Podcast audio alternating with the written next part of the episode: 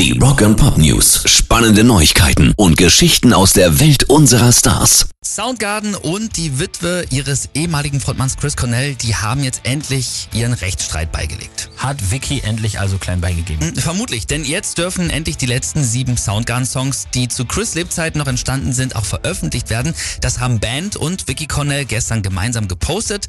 Heißt, sie wird natürlich auch amtlich an allem beteiligt.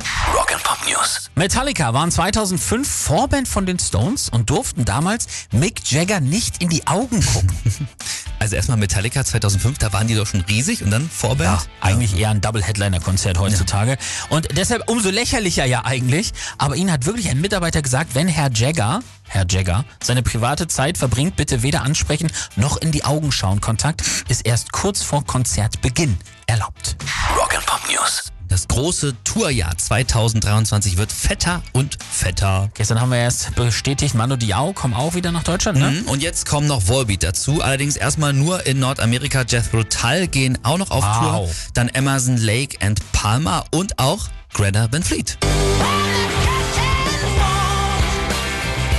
Die finde ich ja mega. So, ich auch. Das ist doch sehr gut. Die habe ich letztes Jahr beim Firenze Rocks auch gesehen. Da waren die Hammer und jetzt kommen sie Anfang November zu uns nach Deutschland und spielen in München und in Hamburg.